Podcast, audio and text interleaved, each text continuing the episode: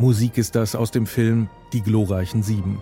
Die meisten kennen sie wahrscheinlich aus dem Kino, aber nicht unbedingt wegen des berühmten Films, sondern wegen der Zigarettenwerbung. You don't see many wild stallions anymore. Wild und ungezügelt. So ist hier das Image von Pferd und Cowboy und eben auch vom Raucher. Der Marlboro-Mann mit Sattel und Kippe am Lagerfeuer, weit weg von allen Zwängen, das war eine Werbeikone, als es noch Tabakwerbung gab, im Kino und im Fernsehen. He's one of the last of a wild and very singular breed. 1971 wurde in den USA die Tabakwerbung im Fernsehen verboten, in der Bundesrepublik dann 1974. Und im Kino darf sie in Deutschland seit 2021 nur noch vor Filmen für Erwachsene laufen. Come to Marlboro Country. Außer dem coolen Marlboro-Mann gab es in Westdeutschland noch eine ikonische Werbefigur für Tabak, das HB-Männchen, ein Choleriker, der sich nur beim Rauchen beruhigen konnte. Mein Freund, wer wird denn gleich in die Luft gehen? Greife lieber zur HB, dann geht alles wie von selbst. Rauchen entspannt. Das war die Botschaft des HB-Männchens und auch des Marlboro-Manns. Ein Irrsinnsaufwand ist da getrieben worden bei der Zigarettenwerbung, die wirklich bahnbrechende Ideen hatte, sympathisch war und lustig, wiedererkennbar, ikonisch und erfolgreich. Denn dass Rauchen nicht gesund ist, das ist ja lange bekannt und die Zahl der Raucherinnen und Raucher, die ist auch rückläufig. Trotzdem raucht in Deutschland heute noch fast ein Viertel aller Erwachsenen und bei Jüngeren ist Rauchen gerade wieder richtig in. Oder eben Vapen. Das ist ja eine Reaktion der Industrie auf den schlechten Ruf des Rauchens und der Versuch, den Tabak weniger gefährlich aussehen zu lassen. 97 Milliarden Euro. Das sind die jährlichen gesamtwirtschaftlichen Kosten des Rauchens, laut einer Studie der Deutschen Hauptstelle für Suchtfragen. Da sind nicht nur die gesundheitlichen Kosten drin, sondern auch die für Arbeitsausfälle und Unfälle im Straßenverkehr. Alles eben, was durch das Rauchen verursacht wurde. Und auch wenn Staaten weltweit mit Warnhinweisen und Werbeverboten versuchen, das Rauchen einzuschränken, weil es zum Beispiel Krebs erzeugt und das Leben verkürzen kann, Rauchen gehört einfach dazu. Obwohl es Tabak noch gar nicht so lange gibt, außerhalb von Amerika. Wie er sich verbreitet hat und was ihn so attraktiv macht, darum geht es in dieser Episode.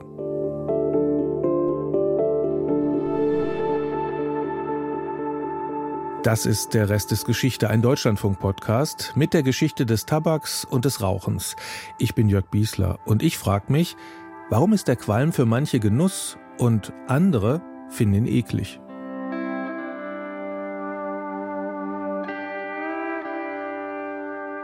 Also ich bin sehr überzeugte Nichtraucherin.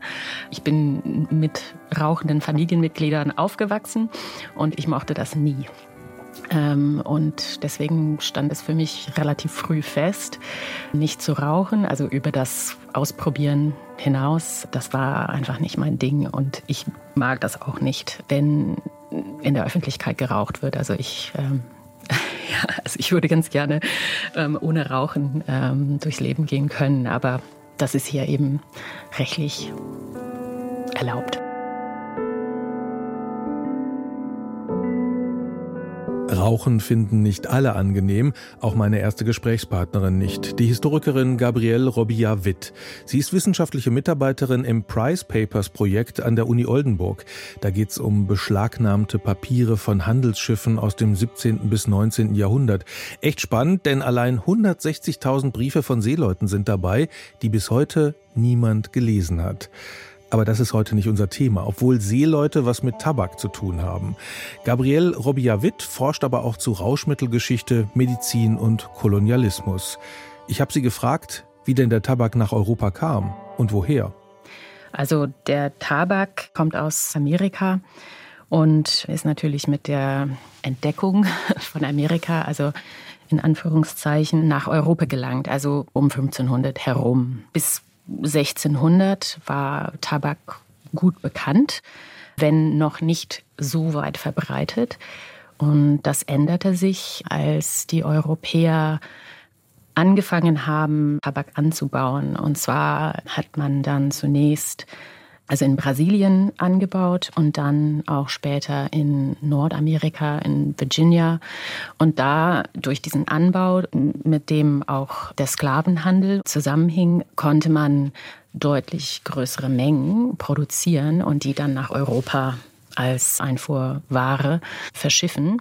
Und das machte diese Verbreitung innerhalb Europas möglich, weil man einfach ziemlich schnell sehr große Mengen einfuhren konnten und dadurch ist der Preis niedriger geworden. Mehr Leute konnten sich den Tabak leisten und die Verbreitung ging wirklich durch allen Gesellschaftsschichten ziemlich schnell. Also, dass Europa den Tabak entdeckt hat, das hat auch in den Herkunftsländern, also ursprünglich ähm, in Amerika, eine Menge verändert. Historikerinnen schauen sich jetzt ähm, durch diese Plantagenwirtschaft, wie die Umwelt dadurch verändert worden ist. Wir haben auch natürlich dadurch, dass viele Menschen aus Afrika versklavt nach Amerika, also Nord- und Südamerika, verschifft worden sind und in die Karibik verschifft worden sind, damit Tabak auf Plantagen angebaut werden konnten, haben wir auch eine riesige Verschiebung von Menschen, also globale forcierte Migration von Menschen und natürlich eine Art zu wirtschaften, die in dem Maße nicht vorher bekannt war. Wir sehen dann auf den Plantagen neue Arbeitsweisen, die eine deutlich größere Quantität produzieren können. Das sind ganz andere Skalen wie vorher bekannt. Also eine wahnsinnige Veränderung allein durch den Anbau von Tabak, also was das Soziale angeht, was Migrationen angeht, was Umweltveränderungen durch die Plantagenwirtschaft. Also es wird abgehölzt, damit man Tabak anbauen kann. Also ist das wirklich tiefgreifend. Es war ein französischer Diplomat, der die ersten Tabakpflanzen nach Europa gebracht hat, Jean-Nicot de Villemain. Der hat gedacht, Tabak könnte eine medizinische Sensation werden. Mit den Samen und Pflanzen wurde am französischen Hof experimentiert und das neue Kraut, das hat man auch nach dem benannt, der es mitgebracht hat. Nicotiana, die Familie der Tabakgewächse heißt bis heute so. Und auch der Wirk- und Giftstoff hat seinen Namen, Nikotin. Aber wie kam er eigentlich drauf, dass Tabak ein Heilmittel sein könnte? Das habe ich Gabrielle Robillard-Witt gefragt. Also die Nutzung in Amerika war auch vielfältig. Medizinisch-religiös wurde der Tabak eingesetzt. Und die Europäer, die dann sehr früh Kontakt mit dem Tabak hatten in den Kolonien, haben darüber berichtet in ihren Reiseberichten und haben dann auch diese Bräuche in ihren Reiseberichten dann nach Europa gebracht und das Bekanntmachen mit dem Tabak passierte dann häufig auch über diese Erzählungen, bevor tatsächlich der Tabak vor, also wirklich ähm, vorhanden war und alle das erleben konnten dass die Ware dann nach Europa kam und diese Bräuche auch. In der frühen Neuzeit hat man dann in den Kolonien in der neuen Welt sehr nach neuen medizinischen Mitteln gesucht, die dann die Krankheiten in Europa heilen konnten. Und deswegen war diese medizinische Wirkung zunächst äußerst wichtig. Also das wurde dann von den Europäern, also von medizinischen Schriftstellern und Ärzten sehr früh als medizinische Mittel gepriesen und dann auch eingesetzt. Jedenfalls ist dieser Tabak was ganz Neues äh, in Europa. Ist ja auch die gleiche Zeit wie Kaffee, Kakao oder Tee. Der wird erstmal sehr exklusiv gewesen sein, oder? Tatsächlich, beim Tabak ist die Geschichte eine etwas andere als Tee und Kaffee zum Beispiel, die viel, viel später nach Europa kommen. Also Tee und Kaffee sind erst ab, ähm, naja, so Mitte des 17. Jahrhunderts in sehr kleinen Mengen vorhanden. Der Tabak kommt sehr früh und tatsächlich kommt der Tabak eher nach Europa über Seeleuten, also hauptsächlich über relativ einfachen Menschen, also die Seeleute, die dann nach den Amerikas gesegelt sind und sich dort das Tabakrauchen oder Schmauchen zu medizinischen Zwecken angeeignet haben. Also sie bringen diese Bräuche dann zurück nach Europa. Und das ist das Interessante an Tabak, dass es sich sehr, sehr früh sehr breit in der Bevölkerung ähm, verbreiten kann und hauptsächlich oder vorrangig unter ganz einfachen Leuten, also unter Seeleuten und in diesem Milieu. Und er wird dann auch vergleichsweise schnell in Europa angebaut. Dazu eignet er sich nämlich ganz anders als Kakao oder Kaffee. Das geht ja damit nicht. Man kann auch in ziemlich kalten Gegenden Tabak anbauen. Zum Beispiel in Schweden gibt es viel Tabakanbau. Und schon in den Niederlanden ist man schon so um 1600 rum, also Anfang des 17. Jahrhunderts, ist man dabei, Tabak anzubauen. England auch. Also bis 1650 wird Tabak ziemlich überall in Europa angebaut, also kommerziell. Und man muss davon ausgehen, dass die Leute dann vielleicht auch mal einfach bei sich im Gemüsegarten auch Tabak angebaut haben. Also das ist nicht auszuschließen. Aber es wurde auf jeden Fall wirklich überall kommerziell angebaut. Und der Tabak, der in Europa produziert wurde, galt als minderwertig als das, was aus zum Beispiel Virginia kam. Und das ist sozusagen so eine frühe Art der Vermarktung kann man so sehen. Also Differenzierung zwischen verschiedenen Eigenschaften, die nicht unbedingt nur an der Ware hängen. Wenn wir die Seeleute vielleicht noch mal äh, ins Auge fassen, haben die hm. den Tabak denn eigentlich auch medizinisch benutzt? Also machte der die leistungsfähiger oder warum haben die eigentlich Tabak benutzt? Es gibt viel dazu, dass die Seeleute dann geraucht haben, für den Genuss. Aber in der frühen Neuzeit ist die Einnahme von Essen und von allen Substanzen, die man in den Körper nimmt, das ist auch eigentlich eine alltägliche medizinische Maßnahme. Man muss ein bisschen vom Körper verstehen in der frühen Neuzeit. Also man hat den Körper ganz anders verstanden als wir heutzutage. Also der Körper ist durch die Humoralpathologie bestimmt. Also dieser Körper wird von vier Säften ähm, regiert und es gilt immer diese vier Säfte im Gleichgewicht zu bringen. Das ist die gelbe Galle, die schwarze Galle, Blut und Schleim. Und es ist immer sehr individuell, wie dieser Körper dann haushaltet mit diesen vier Säften. Und es ist immer wichtig, dass man das Gleichgewicht behält. Und wenn das nicht der Fall ist, dann entsteht Krankheit. Und man kann dieses Gleichgewicht wieder in Lot bringen, indem man die Elemente außerhalb des Körpers auf den Körper Einfluss nehmen lassen. Und darunter fällt Essen und Trinken auch Bewegung, Schlafen, die äh, Umgebung der Luft. Aber Essen und Trinken ist wirklich maßgeblich. Und daher ist Diät, also das, was man zu sich nimmt und im breitesten Sinne auch das, was man raucht, ähm, eigentlich ja fast so eine permanente medizinische Maßnahme. Also zum Beispiel Tabak hat man eingenommen, weil das austrocknete und weil das wärmte. Also wenn man eine Krankheit hatte, wo ganz viel Schleim Schleim vorhanden war oder Feuchtigkeit, dann konnte Tabak dem entgegenwirken und diese vier Säfte den Körper wieder so in Balance bringen und Gesundheit wiederherstellen. Das war die Idee. Es war umstritten, ob der Tabak gesundheitlich förderlich war oder schädlich. Es gab immer so ein, in den Diskursen so ein Für und Contra. Und es gab immer bestimmte Ärzte, das waren in der Regel Ärzte, Männer, die dann bestimmte Krankheiten hervorgehoben haben, wo Tabak besonders gut sein könnte. Es war umstritten, aber es galt eigentlich in der Medizin schon als ein Heilmittel.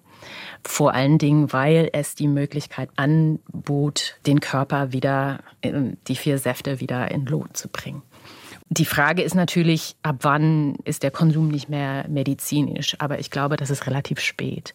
Also im frühen 18. Jahrhundert zum Beispiel in der Pestepidemie, da wird Rauchen als prophylaktische Mittel empfohlen. Und das wurde dann geraucht oder auch gekaut? Es gab ganz viele verschiedene Möglichkeiten, den Tabak zu konsumieren. Man konnte rauchen.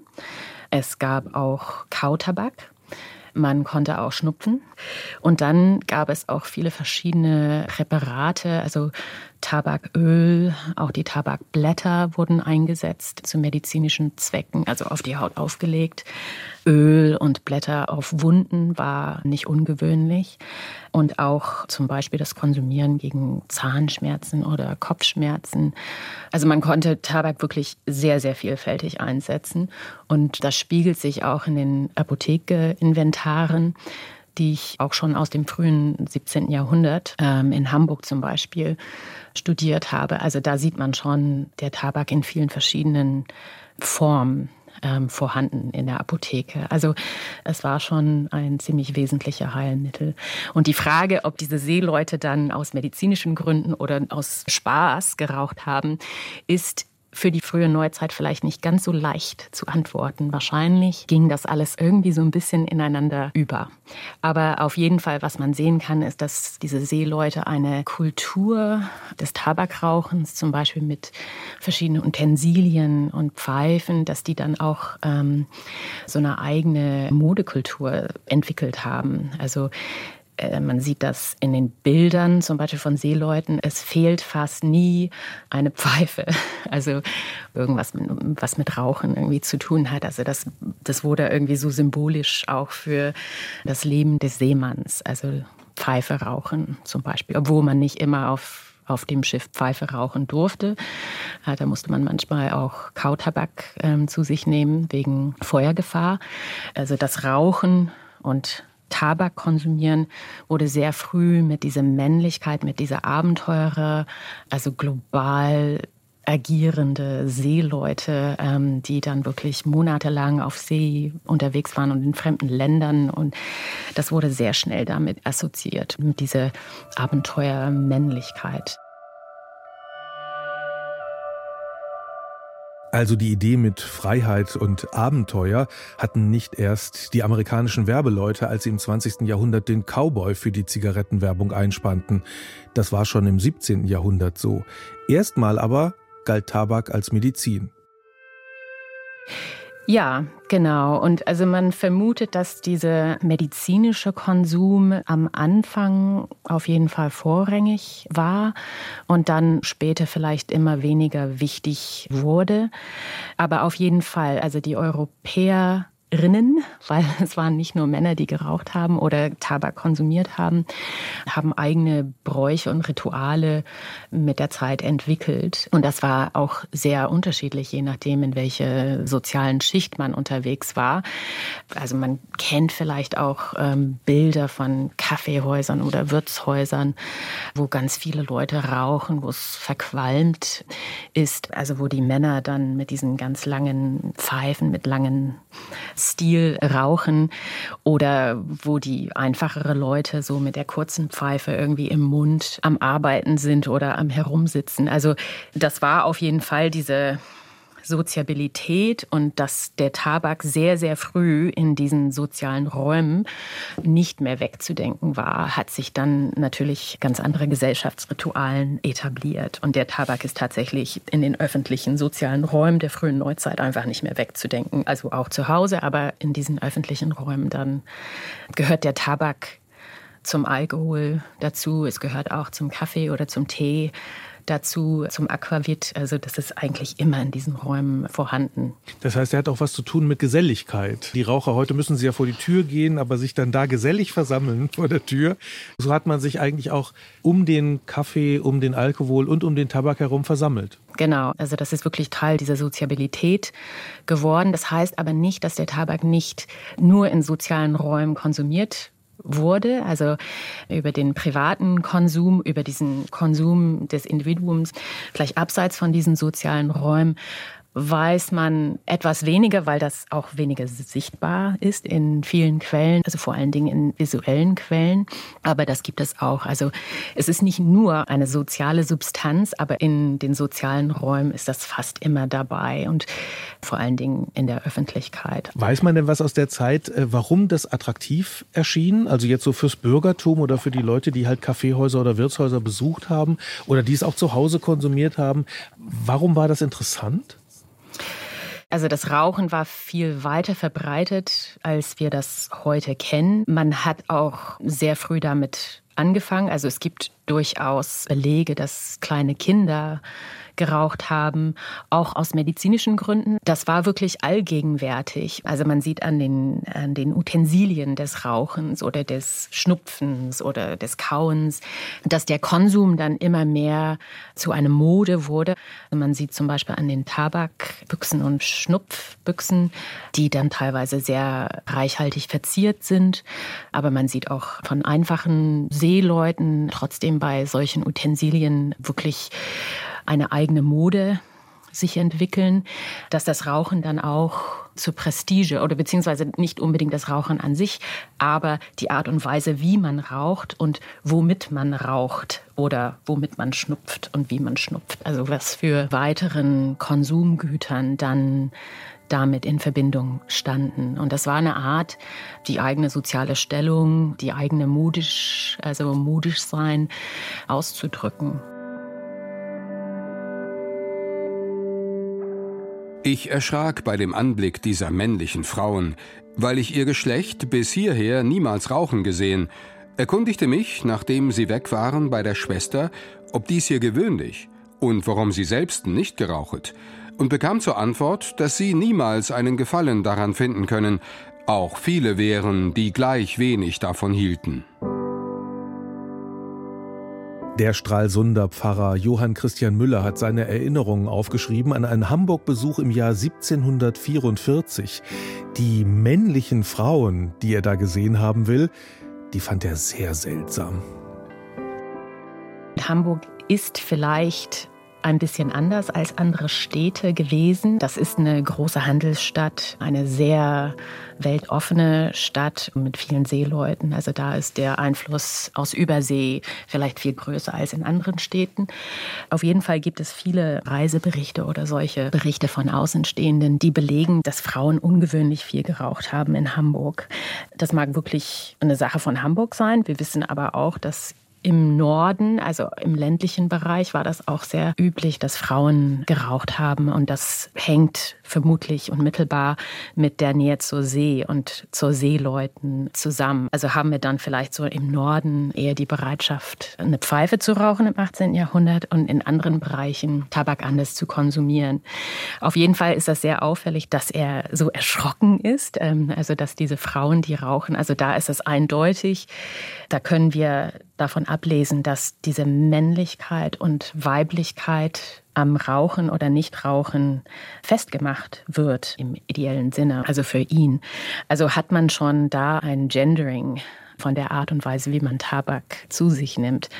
Das ist auf jeden Fall im 17. Jahrhundert ein bisschen anders. Also da wird viel darüber gesprochen, ob das gut ist, dass Frauen rauchen. Eigentlich ähm, medizinisch spricht nicht viel dagegen, denn Frauen sind eher kalt und feucht und äh, Männer sind trocken und, ähm, und warm. Und also für Frauen ist das eigentlich ähm, eine gute Sache, wenn sie rauchen.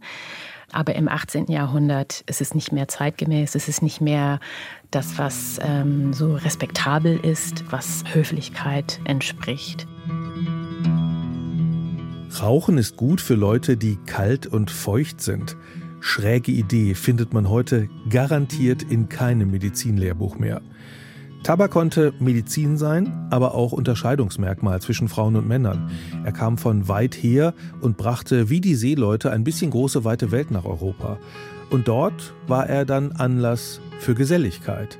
Und auch das muss man sagen, er sorgte dafür, dass wahrscheinlich Hunderttausende geraubt, versklavt und zur Arbeit gezwungen wurden, dass Menschen ihr Zuhause verloren haben und nach Amerika gebracht wurden.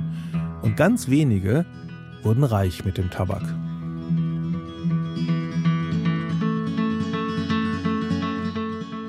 Kann mich selber an meine eigene Jugend erinnern.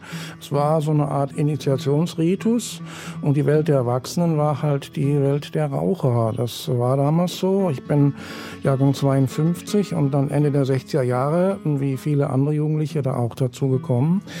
Ein Freund von mir, der rauchte schon und hat äh, dann mir irgendwann seine Zigarette zum Halten gegeben und er meinte zu mir, du hältst es ja wie ein Profi und das ist ja auch immer ein Instrument äh, sagen wir, der Kontaktaufnahme und des äh, Hineinkommens in eine Gruppe, die dann sich definiert eben als nicht mehr Kindheit. Die erste Zigarette, die haben viele noch in Erinnerung. Auch der Kulturhistoriker Dirk Schindelbeck der hat dann wieder aufgehört mit dem Rauchen. Heute erforscht er den Zusammenhang von Rauchen und Politik. Aber wie er zur ersten Zigarette kam, das zeigt ja, dass Geselligkeit und soziale Anerkennung eine Rolle spielen beim Rauchen. Entweder man hält die Kippe wie ein Profi und gehört dazu, oder eben nicht. Ja, richtig, ja. Also heute sind die Initiationsriten vielleicht andere. Da möchte man viele Likes haben. Man möchte durch irgendwelche Videos oder Fotos, Selfies, spektakuläre Dinge ins Netz setzen. Und damals gab es das ja alles nicht. Ne? Da hat man andere Mittel gehabt. Und dazu gehörte eben auch Bier trinken natürlich und Rauchen. Also diese sozusagen macho-mäßigen Verhaltensweisen halt. Ne? Apropos Macho. Da sind wir beim Marlboro-Mann. Ein ganzer Kerl, allein unterwegs in der Wildnis, nur mit seinem Pferd, der Kaffeekanne und sechs Stangen Zigaretten. Dabei war die Zigarettenmarke Marlboro eigentlich eine Frauenzigarette. So wurde sie jedenfalls vermarktet, als sie 1924 auf den Markt kam. Mild as May. Mild wie der Mai. 1954 dann der abrupte Wechsel. Da wurde es herb statt mild. Come to where the flavor is. Come to Marlboro Country.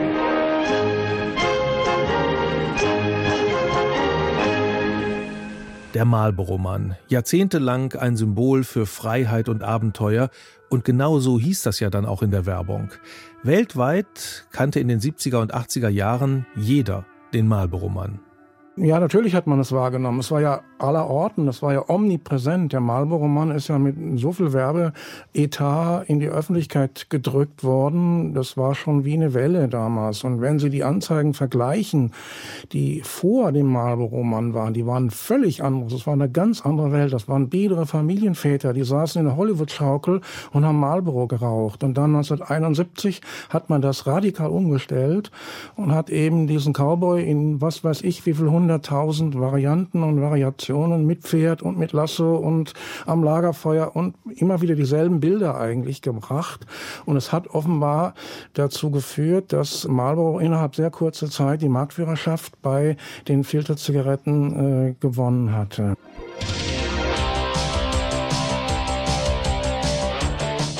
Lasso, Lagerfeuer, lässige Fluppe. Das war im Kino vor jedem Film zu sehen und das war sehr suggestiv. Da ging die Kamera ganz nah ran an die Glut der Zigarette und es gab einen tiefen Atemzug.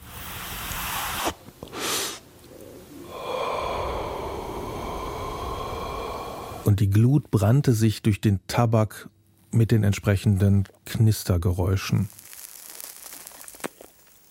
Die füllten dann den ganzen Kinosaal. Man muss sagen, Marlboro konnte Werbung, beziehungsweise Leo Burnett. Der war Werbefachmann und hat mit seinem Team den Marlboro-Mann erfunden und damit den Traum von Freiheit und Abenteuer, der, so suggeriert jedenfalls diese Werbung, untrennbar verbunden ist mit Männlichkeit. Nach dem Motto, wenn man mal so richtig entspannen will, frei durchatmen, dann muss man dabei rauchen. Das ist schon sehr brillant gewesen, diese Themen in tausenden Spots und Plakaten so zu verbinden. Während die Welt da draußen komplizierter wurde, machte Marlborough sie einfacher. Nur die Prärie, ein Pferd und der Marlboro-Mann. Aber dann war ja Schluss damit. Werbung für Tabak wurde nach und nach verboten.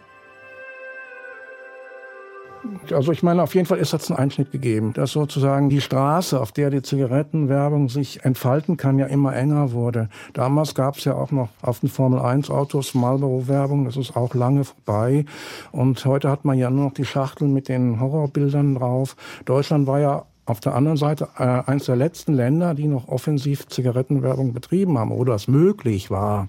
In Schweden oder Italien war das schon viel früher nicht mehr möglich. Wo Sie die Gesundheitsschäden ansprechen, man könnte sagen, äh, im Fall des Marlboro-Manns ist die Männlichkeit mal richtig toxisch, denn ja, ja. mindestens drei Marlboro-Männer sind tatsächlich, also ja. die Darsteller davon, sind an Lungenerkrankungen gestorben. Das ist, das ist ja richtig. eigentlich, ähm, man müsste sagen, für die Werbung das Schlimmste, was passieren kann. Ja, da ist man, glaube ich, geteilter Meinung. Heute hat man ja auch die Aufdrucke drauf und dann heißt es, Rauchen ist tödlich. Gegen diese verpflichtenden Ekelbilder auf den Packungen haben in den USA die Zigarettenhersteller geklagt.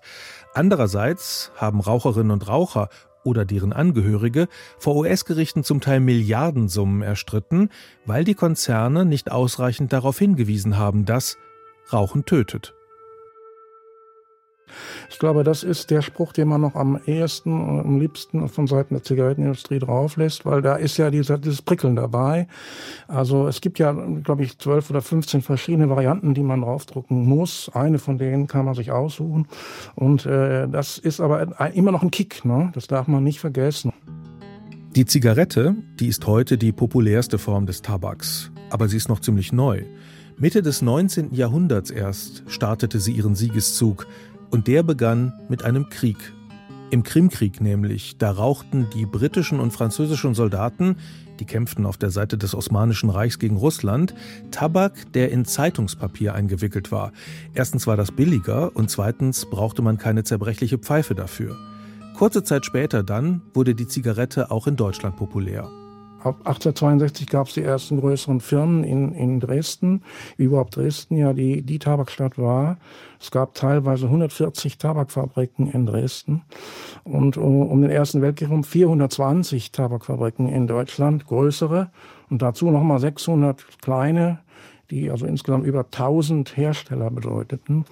Und äh, natürlich Rauchen im Krieg ist natürlich dann wieder sehr männlich. Ja? Also im Krieg ist das Rauchen natürlich auch eine essentielle Geschichte gewesen. Das haben wir dann auch besonders intensiv untersucht, weil es hat so viele Funktionen gehabt. Es war Währung natürlich auch. Wenn Sie sich die Kriegsromane anschauen von ähm, Erich Maria Remarque und anderen, da ist die Zigarette wirklich eine Währung. Ja, also eine Fahrt auf dem Krankentransporter kostet sechs Zigaretten oder wie viel viel. Eine Morphiumspritze kostet 10. Und da können Sie wirklich sehen, wie wichtig die Zigarette auch essentiell und existenziell war. Dazu kam natürlich das halluzinatorische Moment, dass man sich eben wegträumen konnte in die Vergangenheit oder auch an, an die Familie, in, die, in den Frieden zurück. Und Hunger vertreiben ist natürlich auch eine Funktion, die damit zusammenhing. Natürlich der Zusammenhalt im Schützengraben, wenn man die letzte Zigarette teilt oder was, das sind auch so Sachen, einem Sterbenden das gibt, das sind ja immense Bedeutungen, die da reinspielen in dieses doch sehr banale Produkt eigentlich, gerade in solch existenziellen Situationen wie diesen Grabenschlachten im Ersten Weltkrieg. Ich meine, der Krieg produziert Raucher. Es ist immer wieder derselbe. Man kommt als Nichtraucher rein in den Krieg und geht als Raucher wieder raus. Ja. Sehen Sie Helmut Schmidt an, der ist Jahrgang 17 oder 19 gewesen. Der hat sechs Jahre im Krieg verbracht. Das hat er nicht mehr losgekriegt, das ist klar. Ja. Das ist alles, was ich an Zigaretten habe. Das sind Heute 1, 2, 3, 4, 5, 6, 7 Schachteln. Sieben Schachteln. Die liegen hier und wenn die alle sind, dann kommt einer und bringt mir neue. Wie viel rauchen Sie am Tag? Nicht mehr sehr viele. Je nachdem, wie viele Besucher ich habe, anderthalb Schachteln.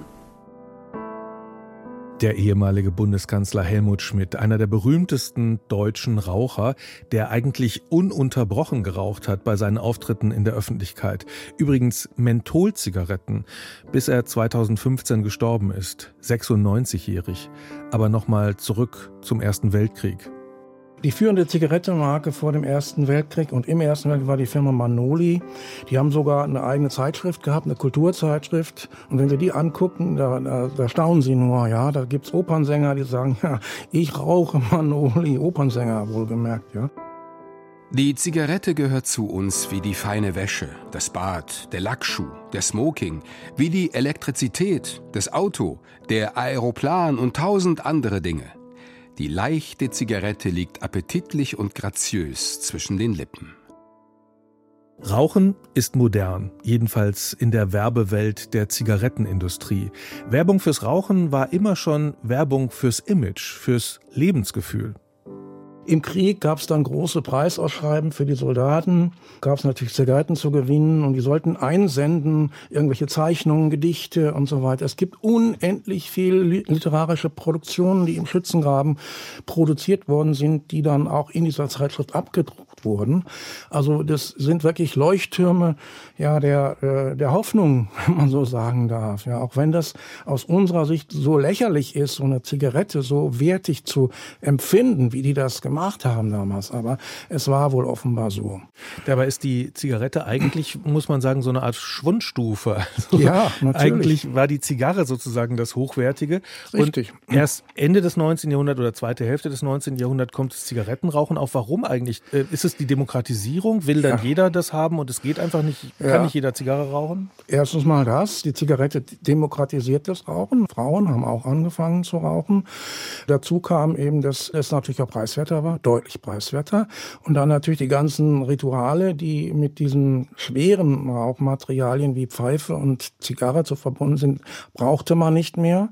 Dann wird immer auch darauf hingewiesen, dass natürlich die neue Zeit eine nervöse Zeit war. Und wo Nervosität ist, ist die Zigarette äh, natürlich gegebener als eben so ein langwieriges Ritual wie Pfeife oder Zigarre.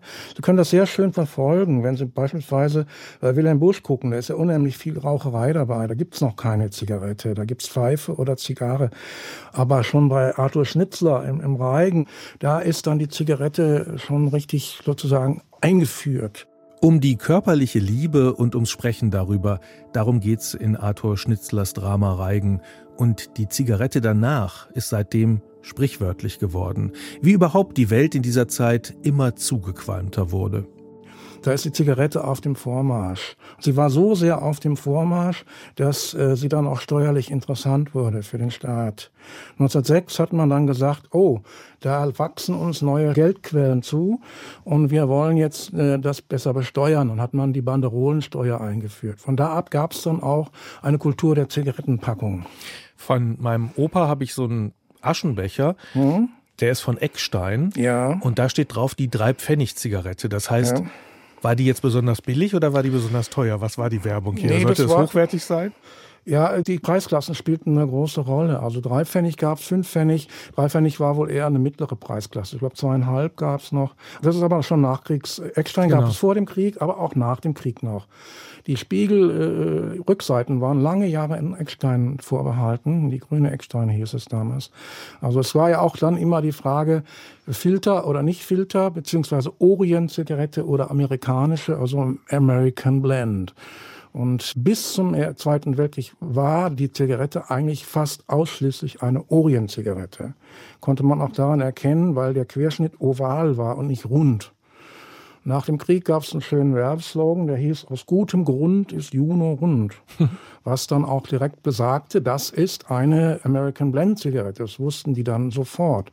Aber die, äh, die anderen quasi vor dem Zweiten Weltkrieg und natürlich vor dem Ersten Weltkrieg sowieso auch und im Ersten Weltkrieg waren fast ausschließlich Orient-Zigaretten.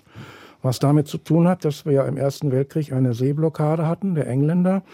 Aber allerdings der Weg nach Südosten war ja frei, also in die Türkei und nach Griechenland hin, wo eben der Tabak herkam für diese Orient-Zigaretten. Und deswegen hatte man da relativ wenig Probleme, hier auch noch die Qualitätsstandards einigermaßen aufrechtzuerhalten, trotz äh, Knappheit im Krieg.